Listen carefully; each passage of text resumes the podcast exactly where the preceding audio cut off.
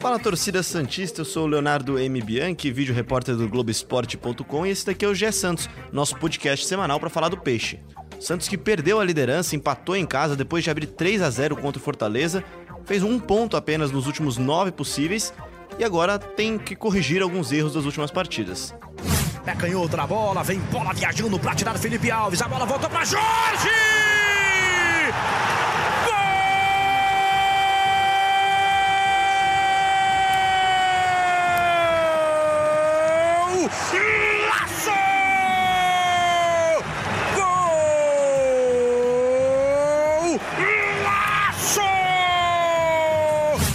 Tá aí por todos os ângulos o golaço do Jorge na narração do Dinei Ribeiro e com 10 minutos de jogo 2 a 0 a expectativa de todo mundo que estava na vida, imagino, era de que se tivesse mais uma goleada do Santos, mais uma grande atuação da equipe do Jorge Sampaoli, e não foi isso que aconteceu. O Santos sofreu um empate 3 a 3 com Fortaleza, um ponto na conta e tá bom, Juliano? Não, lógico que não.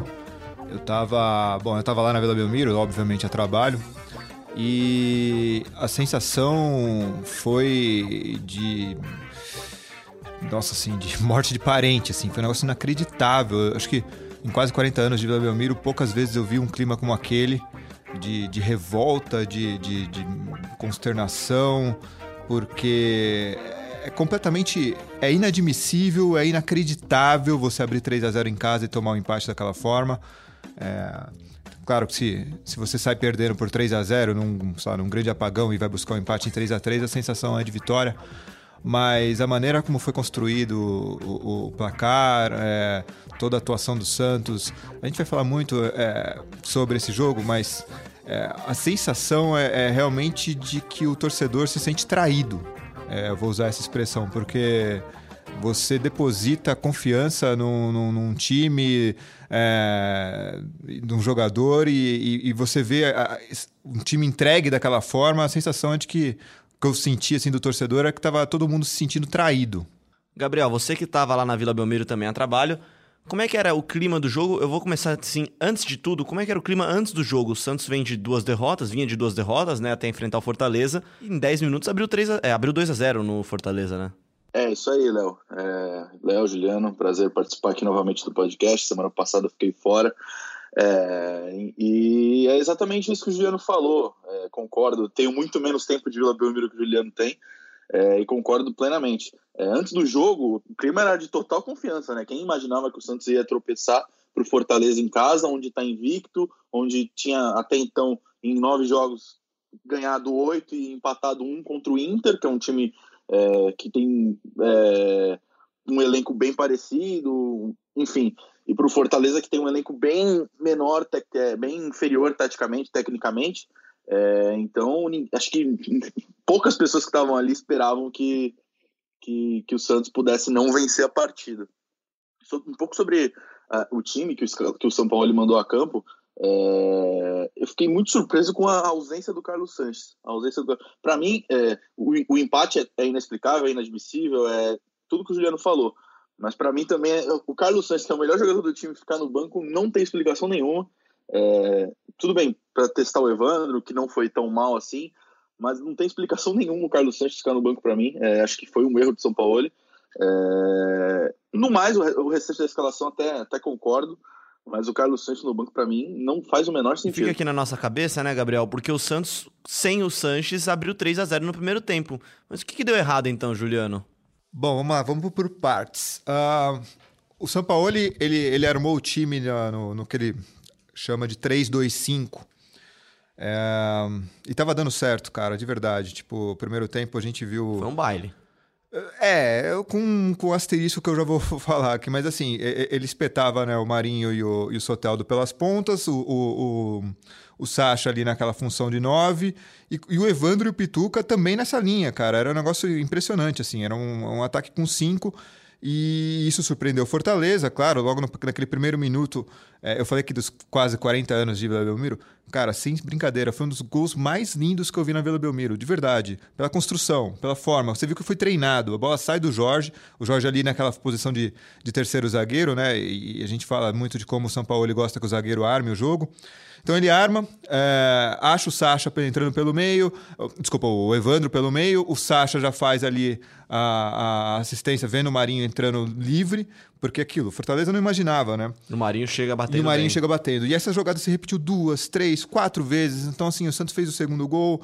Da, é, é depois, um outro lançamento do Jorge também pegou o Sacha, fez o terceiro gol e, e, dava mostras que poderia fazer mais, mas também deixava claro que tinha ali um espaço. É, é, tava muito é, é, é não estava muito sólido na defesa né? Cada vez que o Fortaleza passava do meio campo já era um Deus nos acuda.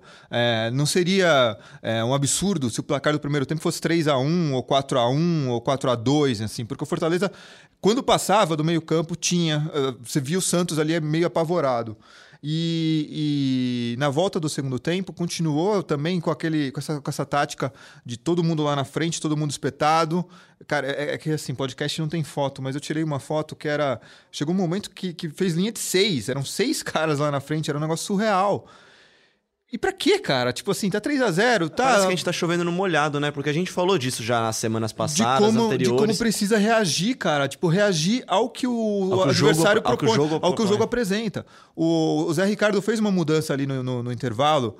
É, ele já colocou ali o terceiro atacante ali já no intervalo, que era para jogar onde? Na em cima do lateral direito inexistente do Santos. A gente vai falar muito dessa coisa do lateral direito do Santos, da lateral direita do Santos é, já virou um, um, um 4-3-3 ali e você via que assim. Pô, o cara tá perdendo por 3 a 0 ele precisa. Ou ele Pra volta, ele tomar 4, 5, 6 ou. Ou ele faz que nem o Claudinei fez com o Goiás, tipo, tentar fechar a casinha pra ir com menos possível e não deu certo, fez, acabou com 6. Ou ele vai pro, pra, pra cima. E foi, cara. Então, assim, é, méritos também do Fortaleza, méritos do Zé Ricardo, que soube ler o jogo. E a gente questiona mais ou menos, mais uma vez, pô, o Santos precisa saber lidar com, as, com o que o jogo apresenta para ele, precisa saber reagir. E quando eu falo isso, não falo só do São Paulo, eu falo dos jogadores também. Entendeu? Tá vendo aquele papo que a gente tava tendo, né? De que o jogador ele espera muito do treinador, mas o jogador também tem que ter a, a leitura tática do jogo de saber a hora que é, é preciso segurar um pouco mais. Né? Cara, tava 3 a 2 tava todo mundo da Vila Belmiro, inclusive o pipoqueiro vendendo pipoca ali, que ele não vê o jogo, ele sabia que o, o que o jogo estava se apresentando para aquilo. Para que que vai assim? Tipo, o cara. É, tem, tem umas que o Lucas Veríssimo vai para a área, querer cabecear e volta mancando, ele já, tava, já não estava 100%. Para que isso, meu Deus? Deixa a defesa montadinha é, ali. Esse desespero. Pô, é, é, é, e mesmo no lance do gol, do terceiro gol, o, o Alisson vai disputar a bola lá na frente, lá no campo de defesa. A gente pode discutir aqui se foi falta ou não. Cara, na boa, assim, eu até acho que foi. Até acho que foi falta no lance do gol, mas enfim, é, não dá pra gente ficar, ficar também chorando no molhado. Mas assim, pra que que vai fazer isso, cara? Fecha a casinha. Três pontos, dois pontos jogados no lixo, cara. Gabriel, dois pontos jogados no lixo e uma defesa vulnerável que deixou o Santos sem a liderança do campeonato, né? O Flamengo foi lá e venceu o Ceará fora de casa, fez o dever de casa e deixou o Santos na segunda colocação, né? Pois é, o Santos perde a liderança, agora vai ter que correr atrás aí de, de desses pontos perdidos, né? Como você bem disse no começo, fez um dos nove possíveis e, e escreva embaixo tudo que o Juliano falou. É, na Vila Belmiro tava um clima de que já se sabia que ia acontecer o empate, depois do 3 a 2 principalmente, porque o Santos não parou de se lançar o ataque, tudo bem, o estilo de jogo pode ser questionável, tinha, vinha dando certo até o momento, mas nessa, nessa partida é, aconteceu isso que não pode acontecer. É, sobre o lance do Alisson que o, que o Juliano falou, eu não achei falta, da Vila Belmiro e depois na, na, na transmissão também eu vi depois e não achei falta, é, mas é, é um lance questionável. É, mas não dá para culpar uh, o empate. Não é só a falta que causou o empate. Apenas, né? não, isso, isso. Não é só essa, essa suposta infração que causou o empate. O Santos falhou muito defensivamente. Eu até escrevi na análise que o primeiro, na análise que está no Globoesporte.com, que o primeiro tempo foi praticamente perfeito. Na minha opinião, o Santos jogou muito bem, foi um dos melhores primeiros tempos da, da, da temporada e, estava amassando o Fortaleza, podia ter feito 5, 6, que tranquilamente. E o segundo foi um dos piores. O segundo você tomar um 3 a 3 em casa para o Fortaleza, que é um time tecnicamente muito inferior, é, que vem de troca de técnico, enfim, que tinha perdido em casa na última rodada. É, enfim, as circunstâncias desse empate são cada vez mais melancólicas. Então, É, e muitas falhas individuais que a gente vai falar muito, principalmente de Felipe, de Felipe Aguilar, que novamente viveu uma tarde infeliz pra caramba, e do, do Vitor Ferraz, que voltou pro time depois de dois jogos fora, é, e foi mal também, foi um dos destaques negativos. Bom, você deu, você deu as duas deixas pra gente, então vamos falar então um pouco de Felipe Aguilar. Ele era um dos pilares da defesa, se não o principal pilar da defesa Santista. E teve mais uma atuação tenebrosa, né, Juliano? É, só completando esse. Fechando só esse parêntese tático aí. A impressão que dá é que o Santos não sabe ser atacado, cara. É, porque assim, o Zé Ricardo começou a colocar atacante, colocou o terceiro ali na, na no intervalo, depois entrou o André Luiz, que, é, que, é, que pertence ao Corinthians, e depois entrou o Oswaldo. E foi tirando volante, tirando volante, tipo. Cara, é, é, tava, tava na cara que ele tava buscando esse confronto do um contra um. E por que, que eu tô falando isso? Porque hoje o Santos tem dois jogadores que parecem é, não, estar. É, eles não estão confiantes, assim, eles não se sentem à vontade, assim. O, o primeiro é o, o, é o, Felipe Aguilar. É, cara, assim, eu, eu, eu preciso confessar um negócio aqui, cara. Depois que eu virei pai, é, a gente fica mais coração mole e tal. E muda né, a maneira como, como a gente vê o mundo, assim. E, e eu tô falando isso porque a bola ia pro Felipe Aguilar, eu ouvia piadinhas, assim, né, dos próprios torcedores, cara. Da maneira como ele se atrapalha com a bola. É, é, bom, todo mundo que está ouvindo aqui já jogou bola um dia na vida, e assim, quando você está jogando no colégio, ou na faculdade, ou com os amigos, e você vê que, um, que o time é o adversário é muito forte, você fica torcendo para a bola não ir para cima de você ali, porque você não quer fazer vergonha, não quer passar vergonha e tal. A sensação de ver o Felipe Aguilar é essa, cara, de que, meu, pelo amor de Deus, não, a bola não pode vir aqui, porque eu vou.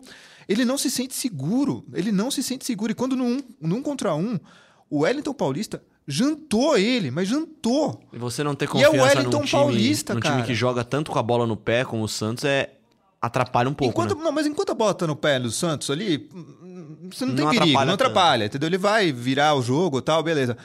Cara, parte o jogador do, do, do adversário para cima dele, ele entra em pânico, cara. É um negócio surreal de ver de perto, assim, sabe? Dá dó. Desculpa, mas dá dó. É isso que eu quis dizer com. É chato você ter falar isso tendo um filho, porque a sensação que eu tenho é que assim, eu não quero que meu filho na escola seja alvo de bullying. O Felipe Aguilar ele é alvo de bullying o tempo inteiro, cara. O da atacante, própria torcida. Da própria torcida, do atacante adversário. Porque assim, é, é surreal, cara. É surreal. É, não dá, entendeu? É, o cara pode ter alguma qualidade técnica, claro. Pô, ele saiu do Atlético Nacional com o aval do São Paulo, que foi buscar. Chegou bem no Santos. Chegou bem. Ele tem. Ele, ele não consegue fazer uma partida nota 6, cara. É isso que eu tô cobrando dele, assim, porque eu já vi ele fazer notas. A atuação nota 8, nota 9. Ele fez metade disso no final de semana, mas, nota 3, né? Mas quando ele joga mal, e todo mundo vai lembrar do jogo do Ituano, que esse sim é o Arconcur, foram cinco gols, quatro na, nas costas dele, na, na, na conta dele. É, mas também teve o jogo do São Paulo no jogo anterior, né? É, a gente se pergunta, cara, o que, que é isso, cara? Vai ficar assim até quando? Entendeu? É, precisa ter um zagueiro zagueiro ali de vez em quando. E ele não e tem. a outra opção no banco, além do, do Luan, é o, o Luiz Felipe, o Luiz Felipe é, que, não, que também não, não tá goza de toda a confiança tal, do é, São Paulo. Né? Até que a gente estava conversando no, no, no, podcast anterior se não seria interessante ter dado essa chance para o Luan Pérez. Assim, eu tenho, eu tenho uma boa lembrança dele na Ponte Preta, mas enfim. É, também... é algo a se trabalhar durante a semana, né, Gabriel? É. Exatamente, exatamente. É, sobre o Felipe Aguilar, eu não sei o momento que virou essa chavinha dele ser é, um cara perigoso ali na defesa, entre aspas. Porque eu lembro da torcida do Santos é, endeusando ele, lógico, não depo depois da, da falha e grotesca contra o Ituano, eu lembro da torcida do Santos endeusando muito ele, é, até, e quando ele vive, um, ele é um jogador que tem uma estabilidade emocional é, nula praticamente, porque depois da, da, do jogo contra o São Paulo, aí ele ficou suspenso, não jogou contra o Cruzeiro e volta e tem nova falha. Para mim, ele falhou nos três gols. No primeiro, ele fez o pênalti. No segundo, ele não acompanhou o Elton Paulista. E no terceiro é no muito terceiro, bizarro, ele... né? Do jeito que ele no cai. No terceiro é bizarro. Exatamente, é o segundo jogo seguido que ele faz isso. Porque contra o São Paulo já tinha tido lance contra o Pato, é, que ele cai com a cara no chão. E de novo ele caiu, caiu de madura ali na área. Podia ter afastado, era uma bola simples, não era difícil de ter afastado. E acho que se o, se o atacante da, da, do Fortaleza não faz o gol, seria pênalti, porque ele foi, ele foi com a mão na bola. Então foi um lance muito, muito estranho que eu não entendo o momento que, que ele virou esse zagueiro inseguro. Para mim, ele não era. Eu achava ele um dos melhores zagueiros, eu achava ele, que ele ficava atrás apenas do Veríssimo. É, no, na lista de melhores zagueiros do Santos ali, desse elenco. Mas aí é que tá, Gabriel. É, o Santos não tá sabendo reagir, porque assim, enquanto tem a bola, beleza. Tipo, o Felipe Aguilar não, não compromete, até ajuda, é, sabe fazer bem a saída de bola, melhor do que o Luiz Felipe, por exemplo. O problema é que quando o Santos passa a ser atacado, como foi, como foi agora com Fortaleza, como já tinha sido com São Paulo, e, e força esse um contra um, ele entra em pânico. Ele entra em pânico. É, assim, e isso demonstra muito de poxa, de, de como o São Paulo precisa é, é, mudar, entendeu? De, é, você não pode deixar zagueiro no um contra um o tempo inteiro, cara. Uma hora vai, vai dar errado. Ninguém a não nenhum... ser que você um grande zagueiro. A não ser que você seja o Van Dijk. E mesmo o Van Dijk não joga no mano a mano, cara. O Van Dijk não joga no mano a mano. Ou eu tô louco? Entendeu? É, a bola chega de vez em quando, mas não é, não é a ideia de jogo. Não, né? não, lógico que não. Então, assim, é, é, precisa disso, precisa entendeu? Diante de uma adversidade momentânea, porque é isso, o Santos, o Santos domina o jogo, aí quando passa a, a perder o controle ali, perde bonito, assim, passa, entra em parafuso e não consegue a gente sair. Falou, quando perde, perde de porrada, né? Nossa senhora, que cara. parece que dá uma desligada no time e um que tá desligado também, que a gente tá. Vamos começar a falar dele agora também o Vitor Ferraz, né? Tá um pouco abaixo da média também. E aí é o que entra a coisa mais grave de tudo. Ele é o capitão do time, cara. Se o capitão do time não consegue passar estabilidade emocional para os jogadores ali, quem é que vai passar? Vai ser o Marinho? Vai ser o Soteldo? Vai ser o. Gente, não dá, cara. Tipo, o. Talvez a... o cara que tava no banco ontem, o Carlos Sanches. Talvez, mas assim, cara, o Vitor Ferraz ele, tá, ele, tem a, ele tem a braçadeira, cara. Ele tem que chamar a, a responsabilidade para ele. É, ele. Ele tem, assim, nos serviços prestados ao Santos, são quase seis anos, é, com, sei lá, oito treinadores diferentes, sempre titular. Tem muita. Assim, tem, tem muito mérito, muito é, crédito mas ele tá numa fase assim de demonstrar insegurança, de, de pô, ele perdeu uma bola ontem que, que, é, que Sim, tipo, a bola ficou no gramado, encobriu ele, assim, que quem tava, quem tava no estádio, assim, Foi na minha Deus, frente esse lance. Isso, cara. Entendeu? Assim, é, é demonstração clara, Falta de tempo de bola. Não, mas assim, de falta de segurança, de falta de concentração, cara. Entendeu? É, num jogo, num jogo grande, como era o jogo de ontem, apesar de ser o Fortaleza, era um jogo muito importante pro Santos retomar o caminho das vitórias, né? Agora vai a Chapecó enfrentar a Chapecoense apesar do time horrível, não, não tende a ser um jogo fácil. Não, não é assim, é time horrível, vírgula, né? Não, não tem time horrível no, no, no campeonato. Talvez o Havaí, vai. tem, assim, a Chapecoense está numa fase ruim, claro, tal. É, mas tem esse Everaldo que é, tá fazendo muito gol. É, tem uma situação de desespero por estar tá na zona do rebaixamento, mas. E joga em casa. É. Que não tem sido também ali grande. Mas assim, o, os já aqui me antecipando, já falando de escalação, provavelmente, ainda mais sem o Jorge, pensando nesse, nessa maneira como o São Paulo tem jogado com três zagueiros e um só lateral, é, eu ainda acho que o Vitor Ferraz vai ficar no time, cara. Eu não acho que ele vai, que vai, vai entrar com linha de quatro normalzinha ali, Vitor Ferraz numa lateral e Felipe Jonathan na outra, não. Acho que vai ser três zagueiros e o Vitor Ferraz. Mas. Quais que... os três zagueiros? Ah, é difícil, né, cara, você manter. Sinceramente, é cara. Depois dessa eu, partida. Eu não quero que segunda-feira que vem a gente esteja aqui falando ainda do Felipe Aguilar, cara. Com Mas todo Lucas respeito. Veríssimo, Vitor Ferraz e talvez o Luan não, Pérez. Gustavo Henrique, é, Gustavo Henrique vai voltar, Gustavo né, Henrique. da suspensão. É, e aí a gente pode discutir se Luiz Felipe ou Luan Pérez, que é canhoto, de repente, justamente por não ter o Jorge, é, sei lá, Vitor Ferraz, Lucas Veríssimo, Gustavo Henrique e o Luan Pérez para ser o falso zagueiro barra lateral pela esquerda. É, porque sinceramente não tem não tem clima para você manter o Felipe Aguilar ali, porque os próprios jogadores passam a, a uhum. se sentir inseguros assim, né? Tipo, agora sobre o Vitor Ferraz eu ainda acho que ele merece um, um, um crédito. um crédito, um voto de confiança, principalmente quando o jogo é fora da Vila Belmiro dentro da Vila Belmiro, sinceramente, está quase, está beirando o insustentável, porque antes do jogo você já começa a ouvir as cobranças ali, entendeu? Tipo, já tem uma vaiazinha ali, uma vaia aqui, no, no, nome dele. Vaiado mesmo foi o nome do, do, do Jamota, na hora da escalação. Ele estava na reserva, a hora que chegou o nome do Jamota teve vaia. Aí de por verdade. causa também da confusão dele também com o Pérez, por, com é, não, por causa daquela declaração de, né, entrou de e também não exigir, aproveitou de exigir uma vaga no chance, né? time. Né? Aquilo pega mal demais assim com o torcedor, com o jogador, com todo mundo. É, então, assim, eu realmente ouvi vaias ao nome do Jamota. E aí ele entra, tem uma chance para matar, para fazer o gol e chuta de uma forma displicente como aquela Perdeu a chance, né? Não se ajuda, né? É. Bom, vamos passando então aqui pra frente, então falar um pouco... Não, do- eu quero ouvir o time do Gabriel pra... pra... Ah, Gabriel, então por favor, então dê o seu time, por favor, aí. Ah, o meu time?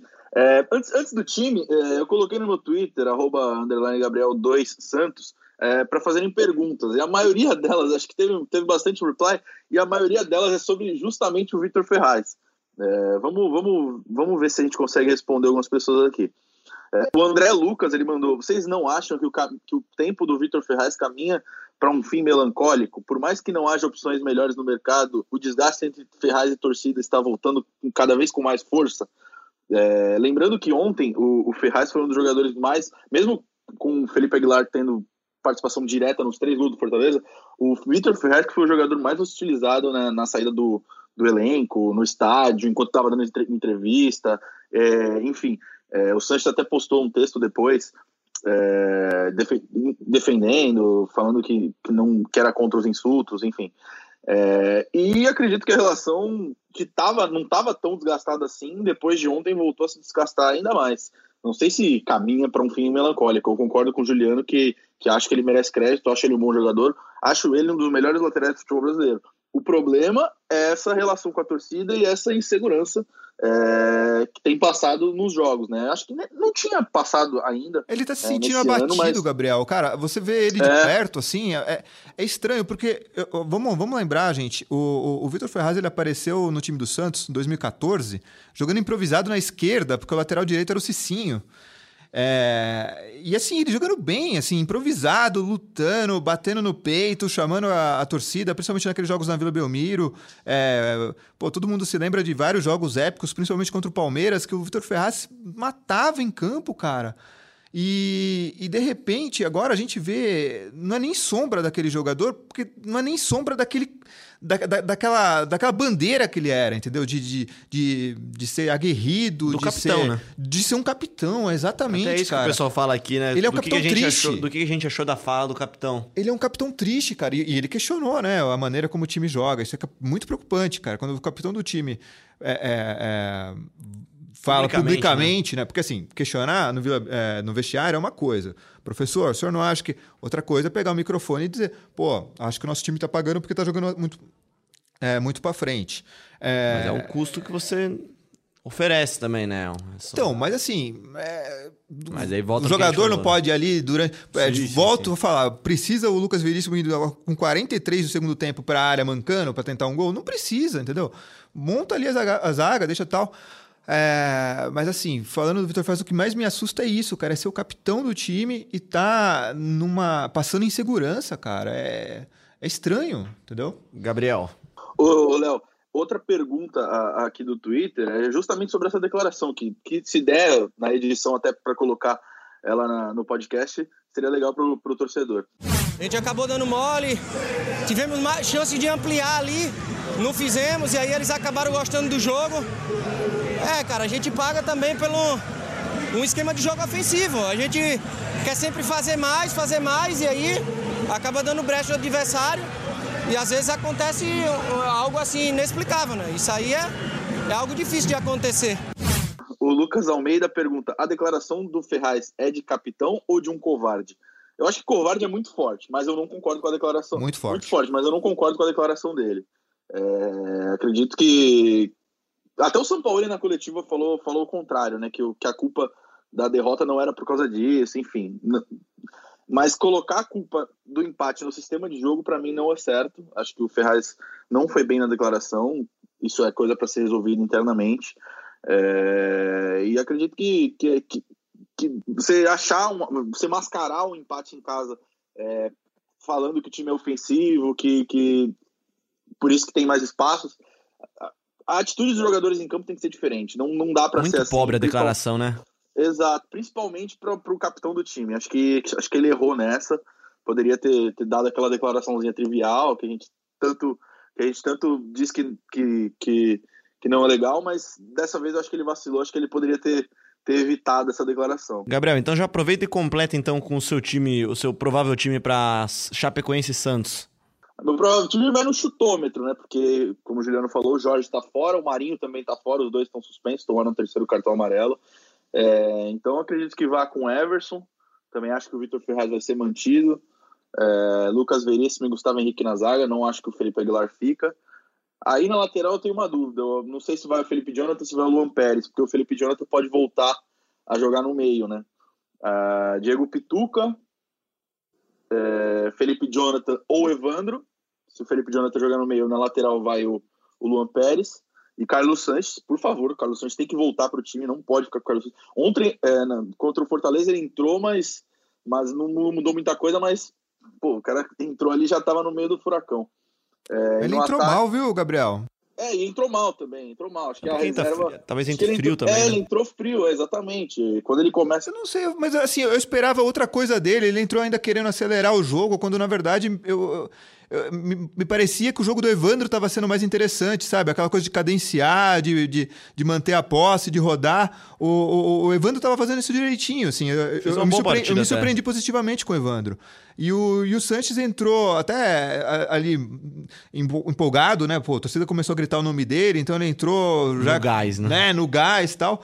Ele acelerou umas duas, três jogadas ali que para mim não fazia sentido, não, não forçou um passe ali, tentava receber na frente. Enfim, é, enfim, tentou um jogo que para mim não era ali o mais ideal no momento. Acho que o jogo do, do, do Evandro ali de posse, de, de, de inversão de jogo, muito estava é, é, mais interessante para o Santos naquele momento. Acho que até nisso o São Paulo mexeu errado, mexeu mal. É, enfim, eu, eu, eu, eu, vi o Alisson ontem meio sem função, porque ele estava jogando na frente da zaga, só que não tinha um meia Exato. do Fortaleza, entendeu? Assim, o Fortaleza estava com, enfiando atacante, mas atacante pelos lados. Né? Entrou o André Luiz, entrou o Oswaldo. É, eu, eu, achei o Alisson meio sem função, eu tiraria o Alisson. Entendeu? Deixaria o Pituca mais preso Exato. ali e, e, entraria com, com o Carlos ainda Sanches para. Ainda mais depois de abrir também, né? Depois do jogo. Talvez é, mudar isso daí no intervalo. É, é. Mas assim, é, não sei, eu, eu, eu, eu, eu tenho.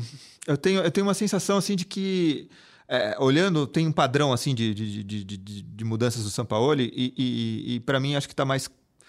Tem, assim, nesse jogo contra a Chapecoense, eu acho que sai Alisson e fica três zagueiros mais o lateral, tá? É só um palpitômetro. Porque quando tem três zagueiros, não joga o Alisson. Quando tem dois, joga o Alisson. Foi por isso que ele entrou. Uhum. É... É, é... então, eu acho que o Alisson entrou mais pelo Marinho ter entrado na, no lugar do Derlis, que é um, um atacante que tem um papel defensivo importante, né? Que ele volta bastante para marcar, diferentemente do, Marquinhos, do, do Marinho.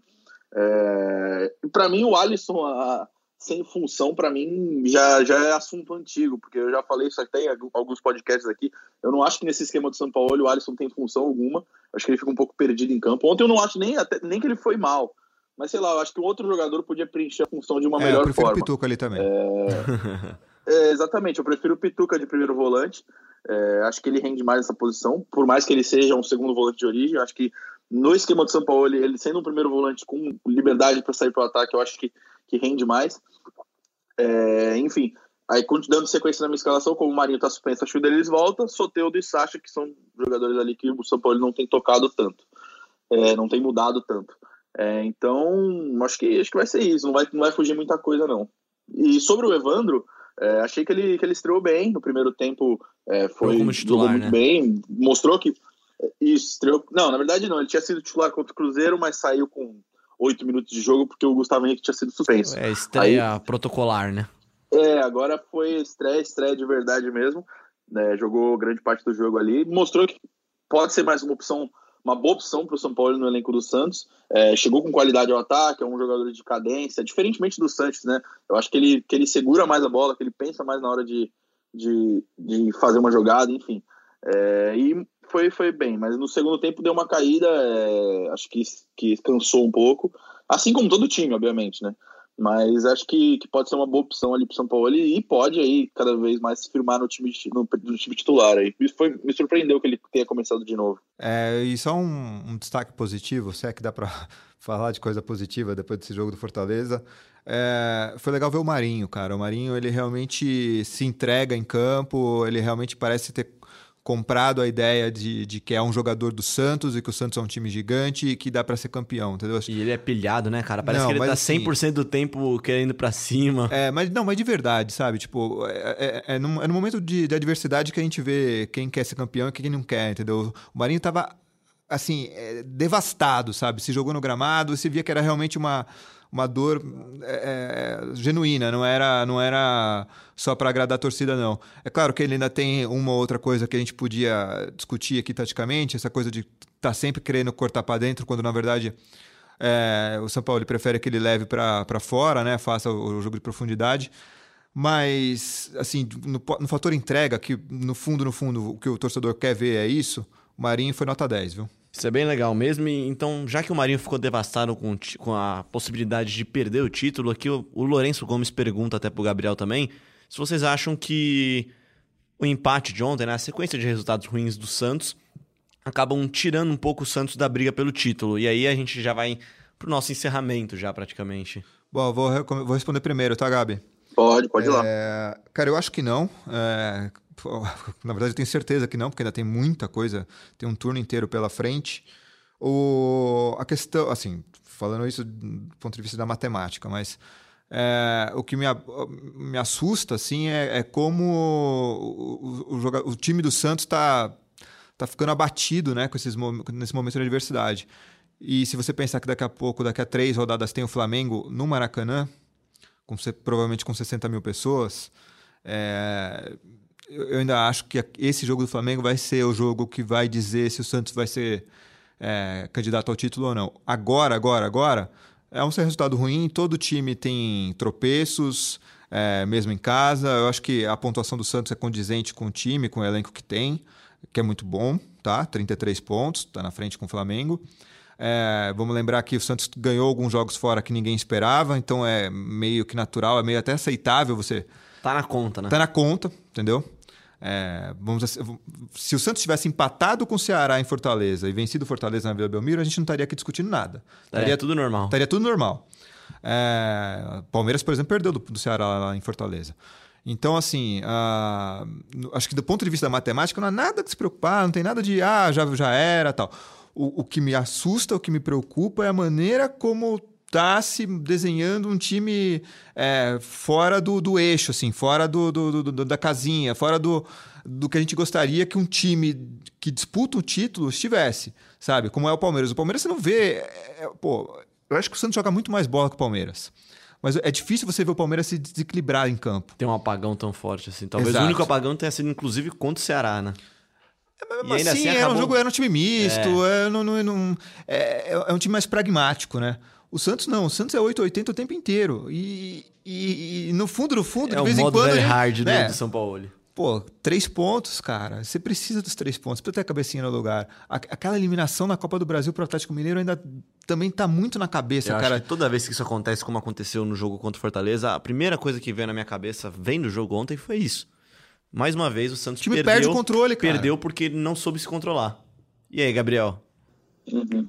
É, eu concordo com tudo que vocês disseram. E, e fazendo uma, uma projeção, concordo que o jogo contra o Flamengo vai ser vai ser o determinante aí para ver se o Santos segue ou não na briga pelo título. Mas fazendo uma projeção mais longa assim, é, os jogos teoricamente mais difíceis dessa desse primeiro turno foram fora de casa. O Santos jogou contra, vai jogar contra o Flamengo lá, jogou contra o Palmeiras fora, jogou contra o São Paulo fora, jogou contra, contra o Internacional em casa, é, só com o Inter, com o Inter foi em casa, com o Atlético Cruzeiro foi em casa, fora. foi em casa, mas os, é, os concorrentes ali diretos pelo título foram todos fora de casa. É, e o Santos conseguiu se manter aí na briga pelos, pela, pelas, pelos primeiros colocados. Então, acredito que, que, que, tem sim elenco, tem time, tem treinador, tem jogador suficiente para brigar por esse título. Mas essa postura recente agora de, de três jogos sem vitórias não pode se repetir. É, então, contra, contra a Chapecoense no fim de semana, tem que fazer valer o favoritismo, porque o Santos é sim favorito. É, a Chapecoense está na zona de rebaixamento, tem um, tem um elenco muito inferior. É, então, acho que o Santos tem que, tem que voltar aquele time que, que, que bate adversários fora de casa, porque isso é importante na briga pelo título. E, e reencontra o caminho das vitórias. Não tem como você ser campeão sem, sem vencer os jogos. É, não pode tropeçar dessa forma como fez contra o Fortaleza de novo. É, então acho que não dá para fazer um em nove pontos, né? Exato, exato. Ainda mais quando o Palmeiras está passando numa fase péssima e que não ganhou no Brasileirão desde a, é, desde o do fim, desde a da, da, volta da Copa América, né? É, então, acho que o Santos já podia ter feito uma gordura muito maior aí em relação ao Palmeiras, pelo menos, né? O Flamengo está numa ótima fase. Acho que vai ser um dos principais concorrentes aí daqui para frente, está jogando muita bola é, e tem um elenco espetacular. Então, acho que a, a briga do o Santos poderia ter se distanciado muito mais do Palmeiras. Ou seja, o Palmeiras tem um jogo a menos. O jogo dessa rodada agora foi, foi adiado contra o Fluminense em casa. Se, se o Palmeiras vencer esse jogo, já iguala a pontuação do Santos. Então, é, mesmo com toda essa má fase do Palmeiras no Brasileirão, é, o Santos não conseguiu criar uma, uma distância para o rival. Então, é, e ainda deu sorte que o São Paulo perdeu do Vasco. Senão o Vasco, o São Paulo também igualaria os 33 pontos. É, perdeu a liderança, mas segue vivo ali na, na briga pela ponta. Considerações finais, então, Juliano Costa e sua projeção para as próximas rodadas. É, assim, ganhou um ponto dos últimos nove, mas precisa lembrar que do, do, dos 21 anteriores ganhou os 21. Então, se a gente pensar em 30, que é um universo de 10 jogos, metade de um turno, fez 22. É muita coisa. 22 em 30 é pontuação de campeão. Então o Santos ainda tem. É, é, tem porque tá feliz ainda. Tem. Não, é o que volto a falar, o que me preocupa é a fase, é a maneira como o time postura, a postura, entendeu? É a falta de controle até emocional é, e também de inteligência tática mesmo de, de, de responder ao jogo do adversário. É, aconteceu isso contra o São Paulo, contra o Cruzeiro a gente não consegue avaliar, né? Porque não teve jogo. E agora contra o Fortaleza. Então, assim, é, é, é o que mais me preocupa agora é isso: é como o time vai reagir. Falando de projeção, óbvio, tem que ganhar da, da Chapecoense, com todo o respeito é, à Chape, mas o Santos precisa ganhar se quiser ser é, realmente o candidato ao título. Tem que ganhar do Atlético fora. O Atlético, é, o jogo vai ser, se eu não me engano, dia 8 de setembro. Dia vai 8 de setembro em casa. Quatro dias depois de provavelmente o Atlético ser eliminado da, da Copa do Brasil pelo Grêmio. Então, assim, já, vai, já vem o Atlético com o time é, completo, enfim. Uh... Porque, e o Santos, nesse jogo contra o Atlético, vai ter desfalques, vai ser os convocados. Não vai ter Derlis, não vai ter Soteudo, não vai ter Cueva, não vai ter Jorge, não vai ter Carlos, não, não vai ter Felipe Aguilar, também foi convocado pela Colômbia. Então, todos esses serão desfalques. Estão voltando. Tem que vencer a Chape, tem que vencer o Atlético, e aí sim a gente vai ver Chega se o Santos lá no Maracanã para brigar. Vai ver se o Santos vai realmente ser um, um, candidato ao título no jogo contra o Flamengo no Maracanã. Gabriel, obrigado pela sua participação então também. Quer dar sua consideração final, por favor? Ah, vou falar um pouco da base, né? A base que raramente viveu um, um um fim de semana feliz aí, né? Esse último fim de semana agora, é, o Sub-15, Sub-17 e o Sub-20 do Santos venceram seus compromissos e se classificaram matematicamente para a próxima fase do Campeonato Paulista. É, o Sub-20, que tem aqueles jogadores que costumam trabalhar de sparrings do, do São Paulo, é, venceu por 3 a 0 Primavera, com gols do Jackson Poroso, que também que nem estreou pelo time profissional do Santos e já foi convocado para o Equador é, para o período de amistosos agora da data FIFA. É, o Yuri Alberto, que, que é um centroavante aí que já foi muito utilizado no profissional e agora tem sido tem jogado pelo sub-20, sub-23, enfim. E o Anderson Ceará, que é um, que é um moleque, um meia que, que também jogou pelo profissional no passado, mas teve uma grave lesão e está voltando agora. É, eles fizeram os gols aí da vitória por 3 a 0 do sub-20. É, sobre as sereias da Vila, elas se preparam para jogar contra o São Paulo de novo. É, no Pacaembu, mas dessa vez com o mando do São Paulo, né? É, ser, o jogo vai ser nessa quarta-feira agora, dia 28, às 4 da tarde. É, então, para quem estiver ouvindo depois, esse jogo já aconteceu. É, então é isso, Léo. Prazer participar aqui do podcast. Prazer, um abraço. Valeu, Gabriel. Obrigado também ao Juliano e a você que participou com a hashtag GSantos, também interagindo nas redes sociais com o arroba underline Gabriel dos Santos, arroba Juliano Costa e arroba Léo M. Bianchi também. Muito obrigado pela participação aqui. Valeu, Juli. Valeu, tchau. Lembrando que você pode sempre nos ouvir em globesport.com/podcast e também nas plataformas de podcast da Apple, do Google e no Pocket Cast. A gente volta semana que vem para falar muito do peixe de novo.